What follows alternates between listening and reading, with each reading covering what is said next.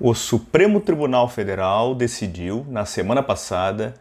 que o chamado direito ao esquecimento é incompatível com a Constituição Federal. Quais foram os principais fundamentos utilizados pelos ministros para adotar esse entendimento? É o que veremos brevemente no episódio de hoje, no podcast Justo Federal.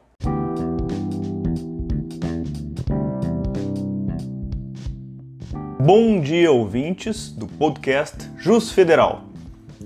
Hoje é dia 13 de fevereiro de 2021. Meu nome é Rafael Martins Costa Moreira e no episódio de hoje vamos referir brevemente sobre quais os fundamentos principais utilizados pelo STF no julgamento sobre o direito ao esquecimento. Na semana passada, o STF, por maioria de votos, negou provimento ao recurso extraordinário 1010606, com repercussão geral reconhecida, em que familiares da vítima de um crime de grande repercussão nos anos 50 no Rio de Janeiro buscam reparação pela constituição ou reconstituição do caso em 2004 no programa Linha Direta da TV Globo sem a sua autorização no caso, após uma tentativa de estupro, a vítima foi arremessada de um edifício em Copacabana. O caso trata da polêmica do chamado direito ao esquecimento, um debate que não é novo no direito, sobretudo no direito comparado e europeu, e, segundo referiu Ingo Wolfgang Sarlet em artigo sobre o assunto, o tema tem assumido lugar de destaque no debate atual e na constelação dos assim chamados novos direitos, especialmente no contexto da igualmente assim chamada sociedade da informação. Ainda segundo Sarlet, a ideia central que norteia a noção de um direito ao esquecimento diz com a pretensão das pessoas físicas e mesmo jurídicas, no sentido de que determinadas informações, aqui compreendidas em sentido amplo, que lhes dizem respeito, especialmente aquelas ligadas aos seus direitos de personalidade ou no caso das pessoas jurídicas, a sua imagem e bom nome, não sejam mais divulgadas de modo a impedir sejam objeto de acesso por parte de terceiros ou pelo menos que o acesso a tais informações seja dificultado, tudo de modo a propiciar uma espécie de esquecimento no corpo social.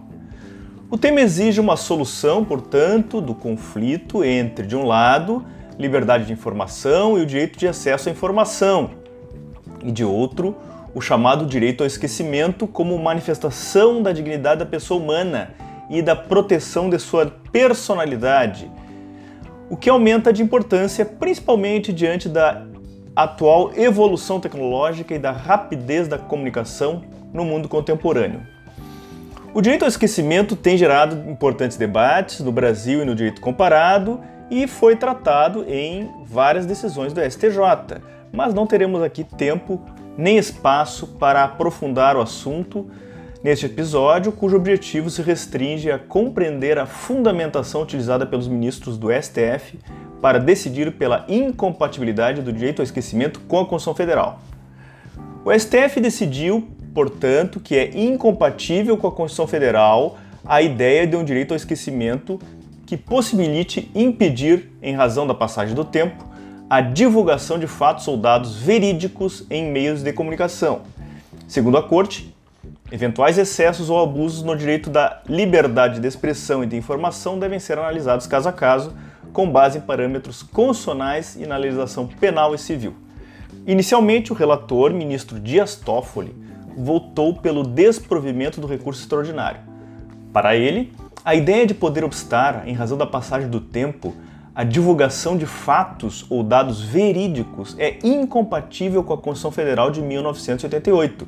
e eventuais excessos ou abusos devem ser analisados caso a caso, a partir dos parâmetros constitucionais. Dias Toffoli destacou que a veracidade da informação e a licitude da obtenção e do tratamento dos dados pessoais são relevantes para a análise da legalidade de sua utilização para ele, um comando jurídico que estabeleça o tempo como restrição à divulgação da informação verdadeira, obtida licitamente e tratada adequadamente, precisa estar previsto em lei, de modo pontual e claro, não pode ser fruto apenas de ponderação judicial, observou ele. Segundo Toffoli, admitir o direito ao esquecimento seria restringir de forma excessiva e peremptória as liberdades de expressão e de manifestação de pensamento dos autores e o direito de todo cidadão de se manter informado a respeito de fatos relevantes da história social. Essa possibilidade, conforme o ministro, equivaleria a atribuir de forma absoluta e em abstrato maior peso aos direitos à imagem e à vida privada em detrimento da liberdade de expressão. Toffoli destacou que a liberdade de expressão é um direito humano universal e condição para o exercício pleno da cidadania e da autonomia individual. Segundo o relator, o artigo 220 da Constituição Federal coloca a liberdade de informação jornalística a salvo de qualquer embaraço por meio de lei e explicita que as balizas ao exercício dessa liberdade se restringem aos casos prescritos na própria Constituição. Assim, como regra, não são admitidas restrições prévias ao seu exercício. O ministro lembrou que o STF tem construído jurisprudência consistente em defesa da liberdade de expressão que deve ser exercida em harmonia com os demais direitos e valores constitucionais, de modo a não alimentar o ódio, a intolerância e a desinformação. Segundo Toffoli, a ponderação em relação ao direito ao esquecimento envolve toda a coletividade, que será cerceada a conhecer os fatos em toda a sua amplitude. Em relação ao caso concreto, tratado no recurso extraordinário, o relator entendeu que, embora constitua uma tragédia familiar, os fatos divulgados são verídicos, fazem parte dos casos notórios de violência na sociedade brasileira e foram obtidos licitamente na época de sua ocorrência. O decurso do tempo, por si só, não torna ilícita ou abusiva sua divulgação, disse Toffoli, ainda que sob nova roupagem jornalística, sob pena de se restringir desarrazoadamente o exercício pela emissora, emissora do direito à liberdade de expressão, de informação e de imprensa. Ele também entendeu que não foram violados os direitos da personalidade, pois não houve divulgação desonrosa à imagem ou ao nome da vítima e de seus familiares. Os fatos narrados no programa, disse ele, lamentavelmente são verídicos, e as imagens reais usadas na exibição foram obtidas legitimamente. De acordo com o relator, todos os crimes são de interesse da sociedade, mas alguns, por seu contexto de brutalidade, tornam-se objeto de documentação social e jornalística. Sua descrição e seus contornos são alvo de farto registro que, em princípio, não violam a honra ou a imagem dos envolvidos. A seu ver, o programa cumpre ainda o papel jornalístico de promover questionamentos jurídicos sociais importantes, sobretudo quando considerado que debates sobre a violência contra a mulher têm fomentado a edição de normas mais rigorosas para esses casos. Como exemplo sobre a ponderação dos valores constitucionais em discussão, o relator citou o julgamento da ADIM 4815, em que a Corte afastou a exigência de autorização das pessoas envolvidas em relação a obras biográficas. No caso do de fundo do recurso extraordinário, Toffoli observou que, embora o recurso não trate propriamente de biografia audiovisual, mas de programa jornalístico com reconstituição dos fatos por atores, que mescla documentação de época com a apresentação da história da vítima, o mesmo fundamento pode ser aplicado. Assim como o relator, o ministro Alexandre de Moraes votou pelo desprovimento total do recurso. Para ele, o reconhecimento genérico, abstrato e amplo do direito ao esquecimento configura censura, censura prévia. O ministro salientou ainda que não há permissão constitucional para limitar preventivamente determinado conteúdo e observou que, por mais que sejam sensíveis, os fatos não podem ser apagados da crônica jornalística, policial e da justiça. Em relação ao caso concreto, ele entendeu que, apesar da gravidade do ocorrido e do lapso temporal, o programa recontou no presente fatos reais e concretos que ocorreram no passado de maneira lícita, objetiva, respeitosa e sem deturpação. O voto do relator foi seguido também pela ministra Rosa Weber, para quem a liberdade de expressão deve ser plena e contra ela não deve existir restrição arbitrária. De acordo com a ministra, no Estado democrático de direito, a liberdade de expressão é a regra, sob pena de censura prévia, eh, sendo que somente é admitida sua restrição em situações excepcionais nos termos da lei, que deverá observar os limites da Constituição Federal. A seu ver,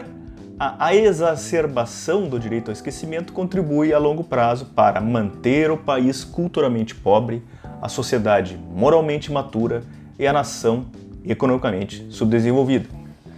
Igualmente, a ministra Carmen Lúcia afirmou que não há como extrair do sistema jurídico brasileiro, de forma genérica e plena, o direito ao esquecimento como direito fundamental limitador da liberdade de expressão e, portanto, como forma de coatar outros direitos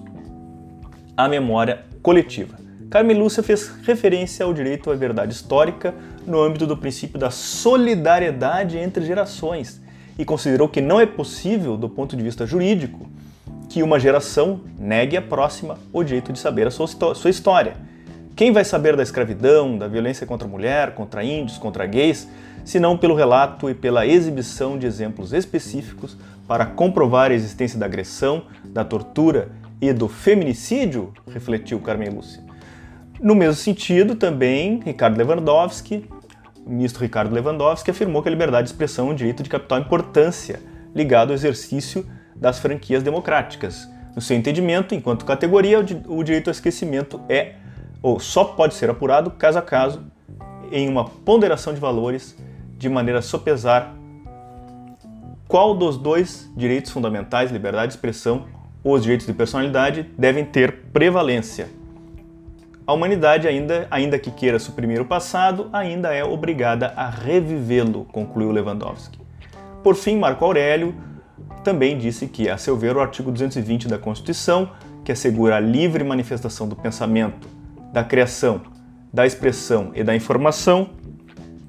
está inserido em um capítulo que sinaliza a proteção de direitos. Não cabe passar a borracha e partir para um verdadeiro obscurantismo e um retrocesso em termos de áreas democráticos, avaliou Marco Aurélio. Segundo o ministro, os veículos de comunicação têm o dever de retratar o ocorrido. Com relação aos votos parcialmente divergentes, uh, tanto o ministro Nunes Marques,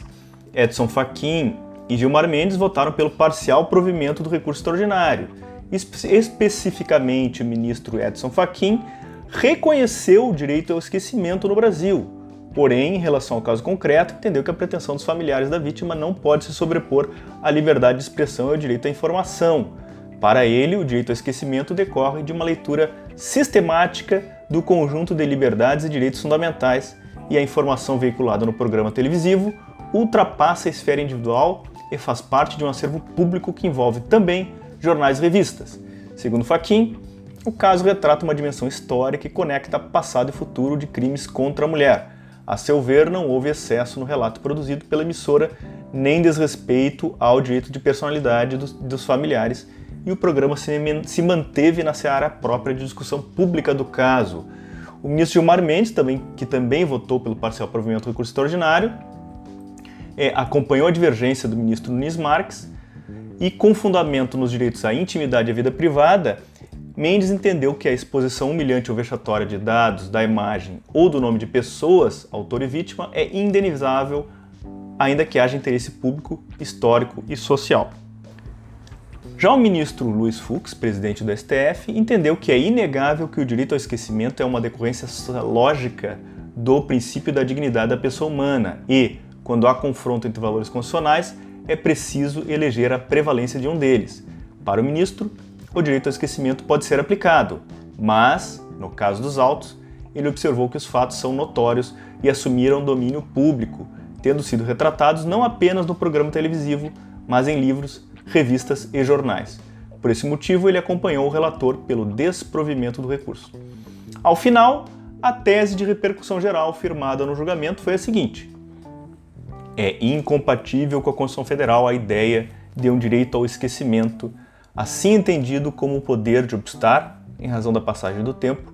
a divulgação de fatos ou dados verídicos ilicitamente obtidos e publicados em meios de comunicação social, analógicos ou digitais, eventuais excessos ou abusos no exercício da liberdade de expressão e de informação devem ser analisados caso a caso a partir dos parâmetros constitucionais, especialmente os relativos à proteção da honra, da imagem, da privacidade e da personalidade em geral, e as expressas e específicas previsões legais nos âmbitos penal e civil. Críticas a esse entendimento do STF se relacionam, têm se relacionado, e muitas críticas foram feitas, é, principalmente pela necessidade de problematizar melhor o tema do, do direito ao esquecimento, a condição ou não de um direito ao esquecimento como direito fundamental autônomo e a proporcionalidade de medidas necessárias à proteção dos direitos de personalidade, privacidade e intimidade, como por exemplo a chamada desindexação de conteúdo em sites de buscador como, como o Google, de acordo, por exemplo, com uma solução adotada pelo Tribunal de Justiça da União Europeia. Seja como for, por hora, este é o julgamento do STF e o que podemos questionar para o futuro é se o tema ainda será revisitado e pode ser revisitado quando forem levados ao STF casos em que a liberdade de informação venha representar afronta mais grave a direitos de personalidade ou quando houver um relato deturpado ou distorcido de um fato histórico. Muito obrigado pela atenção e até o próximo episódio.